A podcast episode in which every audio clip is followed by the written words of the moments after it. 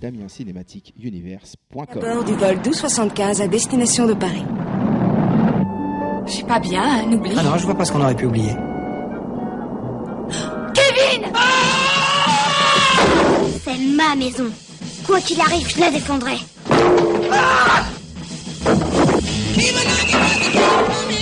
Que faire le soir de Noël quand on a 8 ans, qu'on a raté l'avion et qu'on est seul à la maison?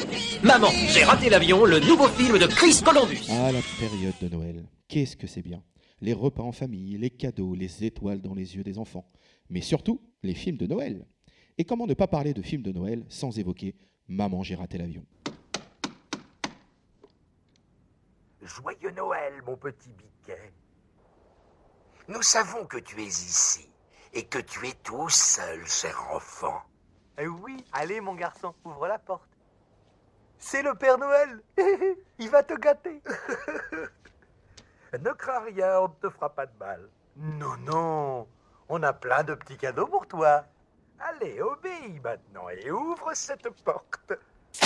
Oh Ça c'est gros Bah quoi? Ah Ah Qu'est-ce qu'il y a Ah, Quoi Ce petit fumier m'a touché Harry, au poisson c'est quoi, mais frit. qu'est-ce qu'il y a Va me le chercher Oh, oh, oh, oh, oh, l'enfoiré ah.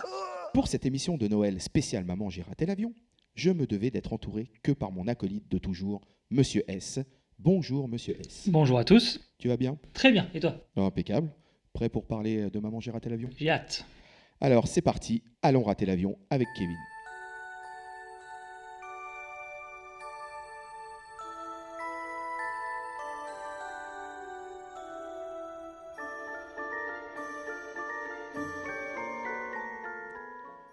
Tout commence en 1988. À la fin de cette année-là, le réalisateur et scénariste John Hughes termine le tournage de son prochain film, L'Oncle Buck.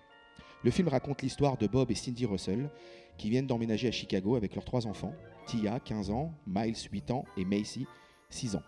Une nuit, Cindy apprend que son père, resté à Indianapolis, a été victime d'une crise cardiaque. Il décide de se rendre aussitôt à son chevet. Mais il leur faut d'abord trouver quelqu'un pour garder les enfants. En désespoir de cause, ils font appel à l'oncle Buck, le frère de Bob, en qui Cindy n'a pas du tout confiance. En effet, Buck est un chômeur paresseux, vivant dans un appartement, qui boit et fume, mais également qui joue aux courses. Alors vous allez me dire, quel est le point commun avec Maman, j'ai raté l'avion? Eh bien, je laisse Monsieur S vous expliquer tout ça. Dans ce film, l'oncle- Buck, le rôle de Miles, qui est âgé de 8 ans, est joué par un certain Macaulay Culkin. Et c'est pendant le tournage d'une scène où Miles regarde par le trou d'une serrure et pense assister à un meurtre que le réalisateur John Hughes a eu l'idée du scénario de Maman j'ai raté l'avion. Au Home Alone. Macaulay Culkin a tellement bien joué la scène de ce gamin apeuré parce qu'il voyait que le réalisateur et scénariste a eu une fulgurance et l'histoire est arrivée d'un coup dans un coin de sa tête. Mais cette fois-ci, John Hughes ne veut pas réaliser le film. Et il le confie au jeune scénariste en vogue à Hollywood, Chris Columbus. En effet, il vient de signer les scénarios de Gremlins, Les Goonies et Le secret de la pyramide. C'est un film sur la jeunesse de Sherlock Holmes. Columbus a aussi réalisé deux films. Nuit de folie, qui a eu un petit succès et qui est devenu culte par la suite, et Heartbreak Hotel, un film sur l'enlèvement d'Elvis par un jeune ado pour faire une soubrette à sa mère. Normal. À la lecture du scénario, Columbus est emballé par l'histoire, mais il trouve qu'il manque un peu d'émotion. C'est ainsi qu'il ajouta le personnage inquiétant de Monsieur Marley, le voisin à l'appel de Kevin, dont Kevin a peur d'ailleurs, avant de lui offrir une magnifique leçon sur le pardon.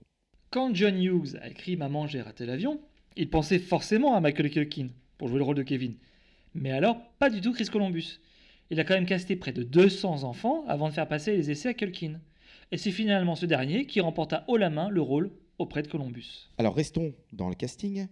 Pour le rôle d'Harry Lime, par exemple, la tête pensante du duo des cambrioleurs, deux acteurs ont refusé le rôle. Tout d'abord, John Lovitz, acteur comique et habitué des seconds rôles au cinéma. Mais c'est surtout Robert De Niro qui était dans la tête des producteurs, mais ce dernier, qui n'avait pas encore l'envie de jouer dans des comédies, refusa le rôle. C'est donc son acolyte de toujours, de Joe Pesci, qui décrocha ce, ce personnage. Il formera avec l'acteur euh, Daniel Stern ce duo improbable des casseurs-flotteurs, cambrioleurs bras cassés complètement déjantés. Alors dès le début du film, on comprend que ce cher Kevin McAllister a une grande famille. Mais arrêtons-nous sur quelques personnages. Tout d'abord, le père de Kevin, qui est joué par l'acteur John Hurd. Il faut savoir que l'acteur avait accepté ce rôle à contre-coeur. C'était pour lui juste alimentaire, car après avoir lu le scénario, il était persuadé que le film se ferait un, un bide à sa sortie. Mais bizarrement, après l'énorme succès, au moment de la sortie du film, on y viendra d'ailleurs plus tard, euh, John Hurley s'excusa auprès de Chris Columbus pour n'avoir eu foi en ce film. Alors, autre personnage où il est intéressant de s'arrêter, c'est le cousin Fuller, buveur Pepsi et pisseur au lit professionnel. Tu m'étonnes. Bah, en fait, le jeune acteur qui joue le rôle n'est autre que Kieran Culkin, le petit frère de Macaulay.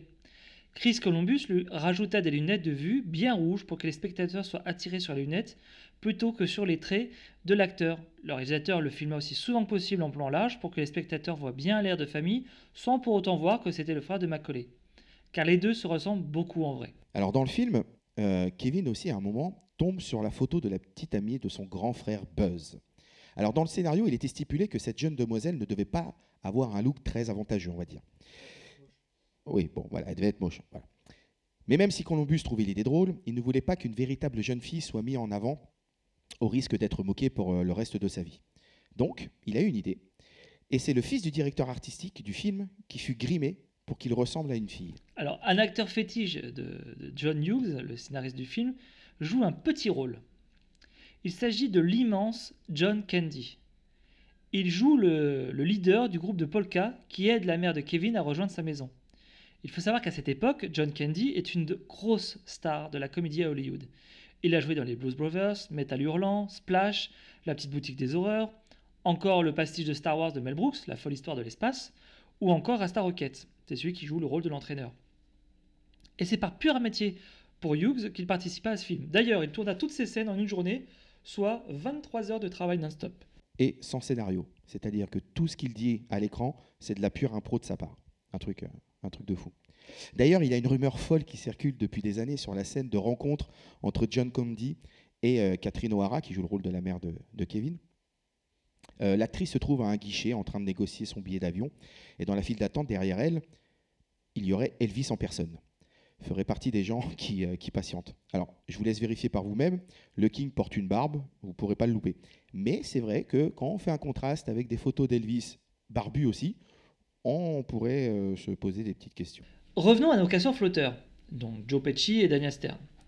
Alors, ce qu'on peut dire, c'est que ces deux acteurs ont donné leur personne pour jouer les cambrioleurs Harry et Marvin. Joe Pesci voulait tellement que Michael Culkin le craigne à l'écran qu'il a passé tout le tournage à ignorer l'enfant, voire même des fois à être froid avec lui. C'est bien joué, tu me diras, parce que ça, match à l'écran. L'acteur a même laissé une marque à tout jamais sur le doigt de Culkin. Dans la scène où Kevin est capturé par les deux cambrioleurs, Harry mord le doigt de Kevin à ce moment-là.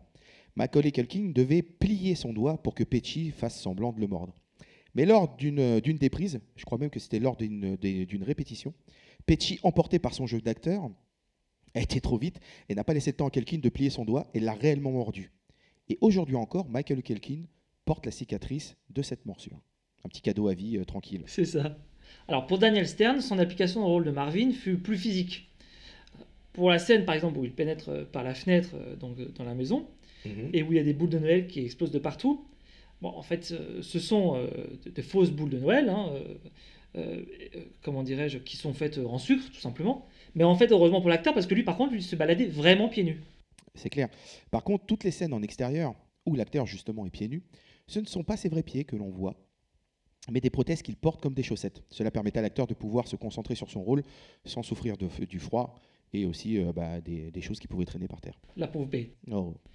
Toujours en ce qui concerne Marvin, pour la scène de la migale que Kevin dépose délicatement sur le visage de l'acteur, bah là par contre c'est bien une vraie araignée qui traverse le visage de Daniel Stern. Mais les cris de peur que Marvin pousse à ce moment-là ont été doublés et rajoutés en post-sacro par l'acteur. Car, bah, pour pas effrayer la bête tout simplement, Stern dut mimer sa peur sans un bruit. J'aimerais bien voir, li- voir la vidéo du truc euh, filmé sans comme son. ça. Ouais, sans son. ouais. Le rôle de Marvin a vraiment plu au spectateur, à tel point qu'un film solo sur le personnage a été pensé à un moment. Mais finalement, l'idée a été abandonnée. Mais Daniel Stern a quand même eu son film solo, qui s'appelait Max Zéro malgré lui, comédie de Greg Beeman, qui est sorti en 95. Et Stern y campait le rôle d'un livreur en fuite après avoir été accusé à tort du meurtre de sa femme. Alors par contre, pour en revenir sur l'ambiance du tournage de Maman j'ai raté l'avion, Euh, les deux acteurs euh, qui jouent les rôles des cambrioleurs avaient tendance un peu à oublier qu'à la base, ça devait être une comédie familiale. Tu m'étonnes. Et donc leur naturel reprenait souvent le dessus. C'est donc plusieurs plans qui ont dû être modifiés au montage ou carrément coupés euh, pour enlever les flots de fuck or shit. Seul un gros mot a été gardé au montage. C'est quand Marvin passe son pied dans la chatière et qu'il laisse tomber sa chaussure. Écoutez bien en VO ce que l'acteur dit. C'est à la 55e minute et 22 secondes. Quelle précision, monsieur S. Alors, il existe même une version non censurée avec tous les gros mots de Joe Pesci sur YouTube. Euh, je vous laisse la chercher, mais elle est, elle est facile d'accès. Et je peux vous dire que si vous aimez les insultes, là, vous, vous allez être, mais alors, bien servi. Quoi. Tu vas avoir l'impression de regarder les affranchis euh, euh, version, euh, version adolescent. Alors, pour terminer avec nos casseurs flotteurs, sachez qu'en 2012, le docteur Ryan Sinclair a étudié les conséquences réelles qu'auraient dû avoir de tels actes. C'est un truc de dingue, ça. Il y en a qui s'emmerdent le dimanche, hein, faut dire ce qui est. Par exemple, le fer à repasser aurait dû causer une importante fracture entraînant une large cicatrice et une cécité irréversible. Et la torche aurait dû calciner la peau et le crâne d'Harry, tant et si bien qu'il aurait besoin d'une transplantation. On peut dire que les casseurs flotteurs sont de véritables surhommes. C'est clair.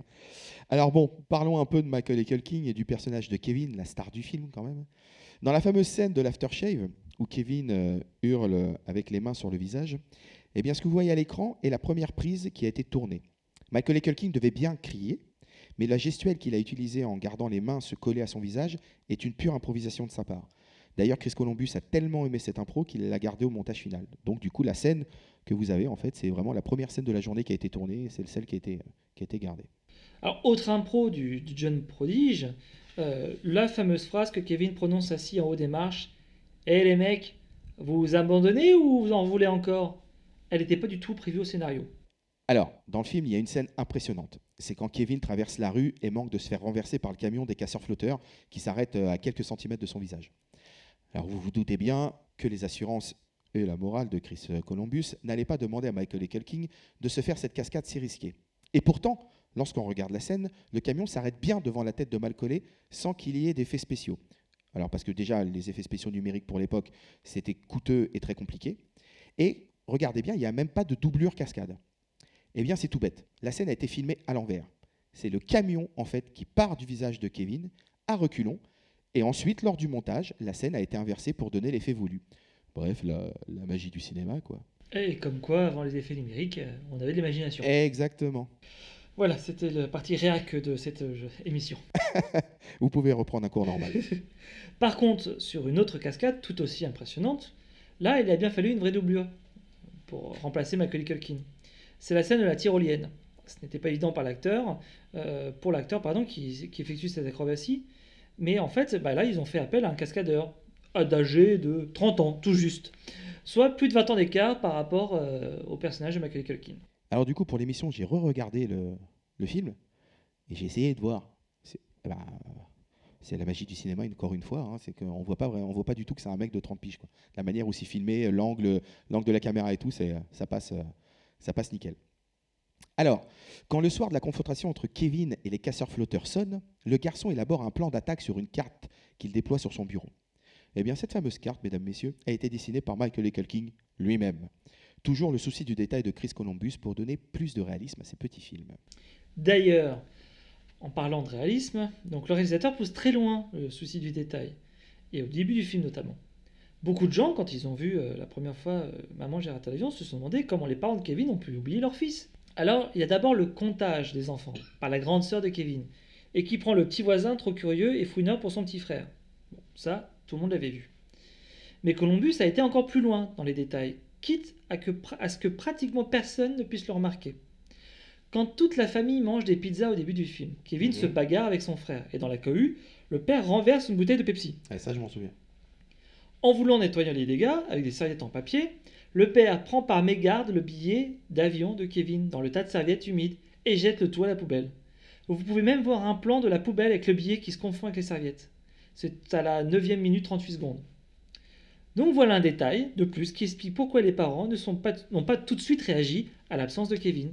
Il est fort ce Chris Columbus quand même. C'est clair, euh, parce que là, là c'est vraiment poussé, parce que honnêtement, il faut, faut faire un arrêt sur image pour le voir. parce que- Ouais, non, mais c'est ça. Alors, il faut savoir que Michael Culkin a, a grandi avec des parents, euh, disons, très particuliers. Euh, Monsieur et Madame Culkin considéraient plus leur progéniture comme un moyen de gagner de l'argent plutôt que de vrais enfants à protéger. Même Chris Columbus a commencé à se rendre compte pendant le tournage de certaines choses bizarres au sein de cette famille. En 2013, euh, le réalisateur se confiait et expliquait au magazine The Guardian. J'étais jeune et j'étais sûrement un peu naïf pour prendre en compte l'environnement familial de mon acteur. Au début, nous n'étions pas vraiment au courant de tout ce qui se passait au sein de la famille de Macaulay. Mais au fil du tournage, on en a appris davantage. Les histoires à leur propos donnaient la chair, de poule. J'étais en train de diriger un enfant qui avait une vie de famille complètement instable. D'ailleurs, quelques années plus tard, en 1995, les parents Culkin déballeront leurs griefs en public et débutera une sale bataille juridique afin de contrôler la fortune de leur, enfant, de devenu extrêmement riche, trop mignons les parents. Tu m'étonnes. Alors heureusement pour euh, Mike euh, le métier d'acteur lui plaisait beaucoup et il s'en servait d'échappatoire. Il aimait interréagir avec ses partenaires et il a tissé une grande complicité avec l'actri- avec l'actrice euh, Catherine O'Hara, qui joue le rôle de sa mère. Euh, Elle-même avait compris ce qui se passait dans sa famille, dans la famille du jeune acteur, et, euh, et du coup elle avait pris sous, euh, elle l'avait pris sous sa protection. Quoi. Alors pour preuve d'ailleurs, encore aujourd'hui, Michael et Culkin, quand il croise l'actrice, il l'appelle encore maman. C'est vraiment mignon. Ouais. Bon, alors après ce passage pas très joyeux, parlons de l'esprit de Noël. Ah, On va essayer d'y revenir pour nous redonner un peu de la joie dans nos cœurs. Car Maman, j'ai raté l'avion, c'est avant tout en fait un pur film de Noël. D'ailleurs, John Hughes et Chris Columbus ne le voyaient pas autrement. Ils ont donc demandé au chef décorateur John Muto de faire en sorte que cela se voit à l'écran.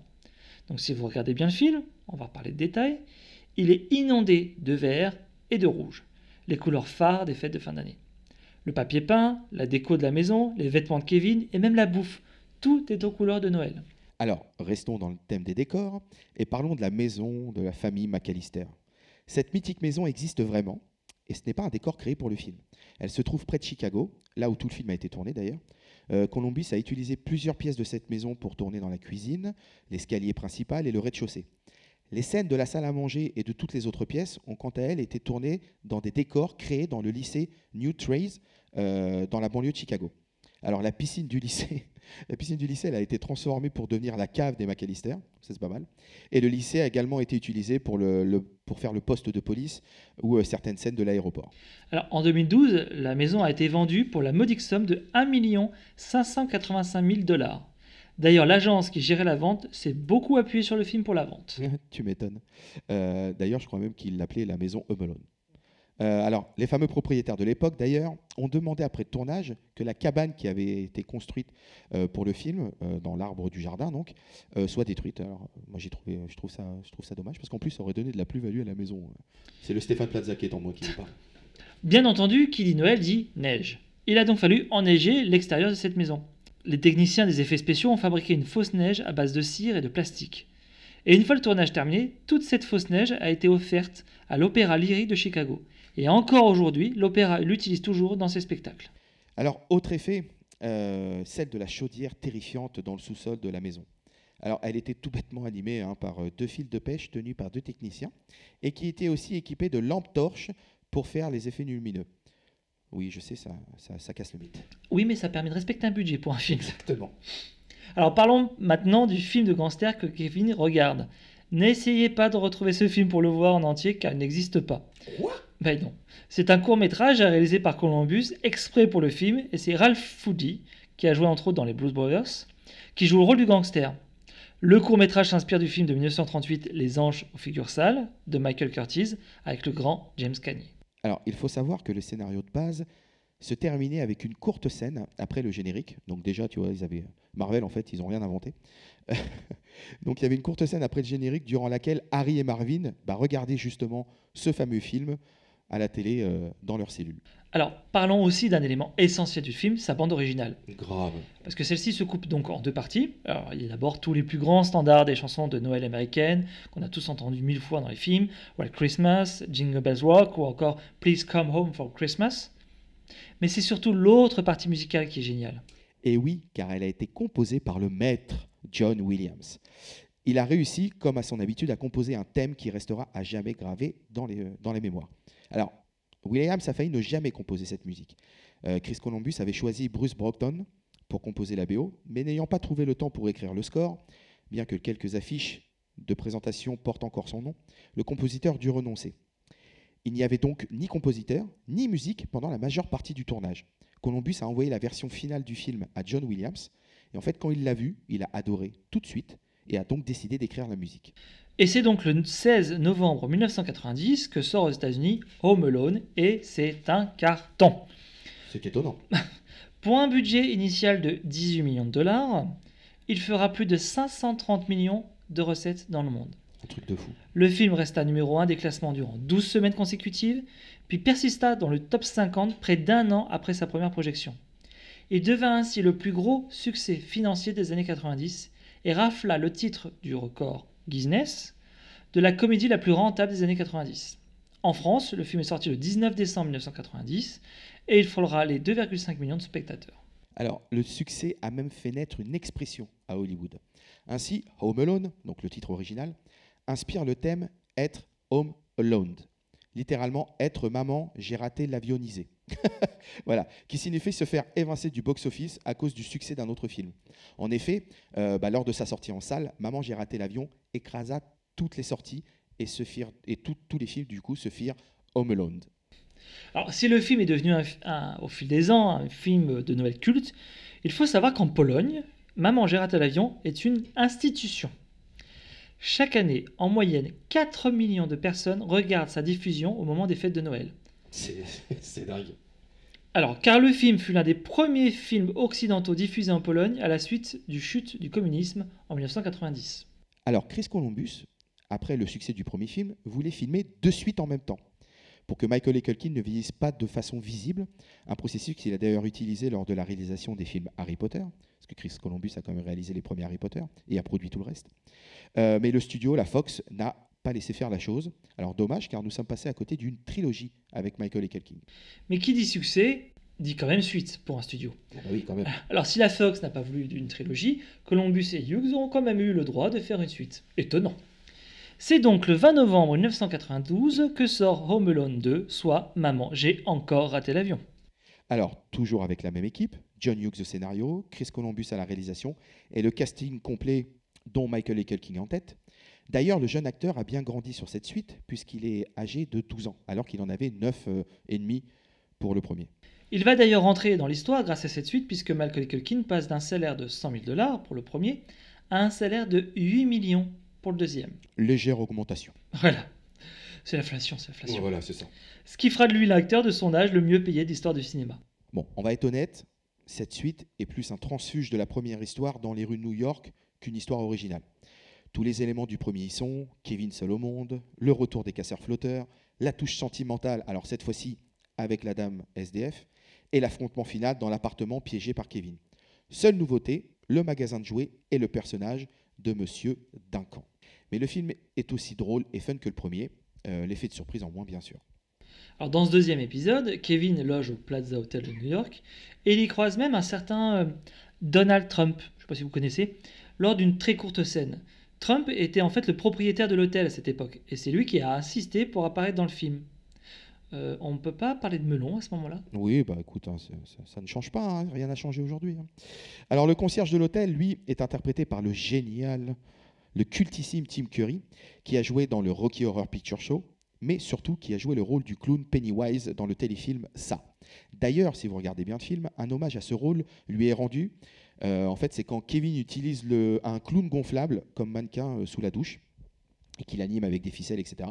Bah voilà, c'était une petite touche de la part de Chris Columbus. euh, c'était un petit, un petit, un petit check à Tim Curry. En parlant du Plaza Hotel, si vous voulez vous faire un trip euh, Maman, j'ai raté l'avion dans cet hôtel, un pack Live Like Kevin, Vivez comme Kevin, vous est proposé. Donc quand même quelques années après euh, Ouais, c'est clair. la sortie du film. En fait, ils ont lancé ça pour les 25 ans euh, du film. Vous revivrez donc toutes les scènes qui ont été tournées au Plaza, vous pourrez même payer avec la carte de crédit du père de Kevin, et vous aurez en cadeau le droit de manger l'énorme glace de Kevin devant un bon film dans votre chambre. Alors, bon, faites un petit peu d'économie quand même parce que c'est quasiment 900 dollars. Mais bon, une broutille. Alors, pareil, si vous voulez aller à New York à la recherche du magasin de jouets, le coffre à jouets de Duncan, de Duncan euh, bah, sachez que ce magasin n'existe pas. Euh, le magasin a été créé au rez-de-chaussée du Rookie Building de Chicago. Tout comme dans le précédent opus, le film Les Anges aux figures sales a eu droit à sa suite, et c'est encore l'acteur Ralph Foody qui a repris son rôle de gangster, et Columbus qui réalisa le court-métrage. On ne change pas une équipe euh, qui gagne. hein. L'actrice Hilary Wolf, qui joue la grande sœur de Kevin dans les deux opus, est devenue, après, champ- championne de judo pour les USA. Et elle a même participé aux Jeux Olympiques. Donc, euh, c'est ça. En même temps, avec un petit frère comme Kevin, je peux comprendre. Alors, il y a deux caméos à noter dans le film. Alors, le premier, celui du marionnettiste et réalisateur Frank Oz, connu surtout pour avoir animé Yoda et réalisé le cultissime La Petite Boutique des Horreurs. Il apparaît dans le dos de Joe Pesci et Daniel Stern quand ces deux-là se baladent dans les rues de New York. Frank Oz met une pièce dans le pot d'un Père Noël qui récolte des dons. Et le deuxième caméo, alors là, celui-là est le plus mignon, euh, c'est celui de Chris Columbus himself, tenant dans ses bras sa propre fille Eleanor dans le magasin de jouets de Monsieur Duncan, où il, euh, en fait, il joue le rôle d'un père qui présente des jouets à sa petite fille. Alors, le film a été aussi un succès au bo- au box-office. hein. Oui. Euh, il a quand même obtenu euh, 360 millions de dollars de recettes dans le monde. Alors depuis, on sait, la Fox, qui était producteur des, des films, a été rachetée par Disney. Depuis, on sait que Disney a lancé sa plateforme de streaming Disney ⁇ et donc depuis, Disney a décidé de faire une suite pour 2021. Alors je dis bien une suite et non un remake euh, comme ça a été beaucoup dit au début. Alors ça sera sûrement le jeune Archie Yates euh, qui joue dans l'excellent film Jojo Rabbit de Taika Waititi qui sortira le 29 janvier 2020. Alors je vous le conseille euh, grandement. Euh, qui reprendra le flambeau du coup. Alors il jouera un tout nouveau personnage et non le personnage de Kevin. Et euh, on va être honnête, ça sent le bon téléfilm euh, avant toute chose quoi. Mais bon, ça va pas. Voilà, ça, je pense que ça va pas taper haut. Bon voilà. Euh, donc bah voilà ce qu'on pouvait dire sur sur les deux films de Maman j'ai raté, l'avion. Alors bien sûr il y a eu des suites derrière. Certaines sont sorties, la, la troisième est sortie au cinéma, les autres sont sorties en ce qu'on appelle le direct to DVD, donc directement en cassette. On peut pas dire qu'elles aient marqué, euh, qu'elles aient marqué l'histoire, mais bon, voilà, ils ont eu, euh, ils ont eu l'honnêteté d'exister. Alors vous, Monsieur S, quand je vous parle de Maman, j'ai raté l'avion, qu'est-ce qui vous vient tout de suite euh, à l'esprit? Quel est le premier souvenir que, qui vous vient dans la tête? Euh, Merci, Monsieur S. non, mais eh bien, c'est ainsi. Non, mais en, fait, euh, j'ai repensé à ça justement pour, préparer le podcast. J'ai j'ai essayé de me remémorer cette époque. Et, euh, et en fait, ce film, ça a été un des premiers chocs que j'ai eu par rapport à la vision de Noël des Américains. D'accord. C'est-à-dire que, en fait, c'est. Pour moi, tout d'un coup, c'était euh, ce jour-là que j'ai découvert ce qu'étaient les décorations de Noël, euh, des maisons euh, à l'intérieur. euh, Enfin, il y avait de la décoration de Noël dans tous les coins. Et après, donc, ma- mon obsession, c'était d'avoir une maison tout aussi décorée. Donc, donc jusqu'ici, moi, chez mes parents, on ne décorait que le sapin. Et depuis ce jour, moi, j'avais insisté pour réutiliser toutes les autres guirlandes, même si elles n'étaient pas coordonnées avec le sapin, mais pour qu'il y en ait le maximum dans tout le salon. Voilà. Et après, effectivement, j'avoue que, euh, eh ben, en fait, j'avais un fantasme. C'était un jour d'être tout seul à la maison et de, et de pouvoir me goinfrer de bonbons, euh, commander des pizzas, euh, mais quand même avec une crainte d'avoir la visite de cambrioleurs. Oui, c'est sûr. Euh, alors, moi, pour ma part, euh, la première fois que j'ai vu Maman, j'ai raté l'avion, ce n'était pas au cinéma, euh, parce que bah, je l'avais loupé, mais ça a été en cassette vidéo quand il est sorti. Et c'est le premier film que j'ai vu en VHS chez mon papa et ma maman, qui venaient d'acheter un, magnétoscope. Et je me rappelle, on avait loué la vidéo chez un loueur de vidéo, parce qu'il y en avait à l'époque. Euh, donc euh, voilà, c'était dans les années 90. Et euh, Pour toute information complémentaire sur le mot magnétoscope et loueur de VHS, merci de contacter Google.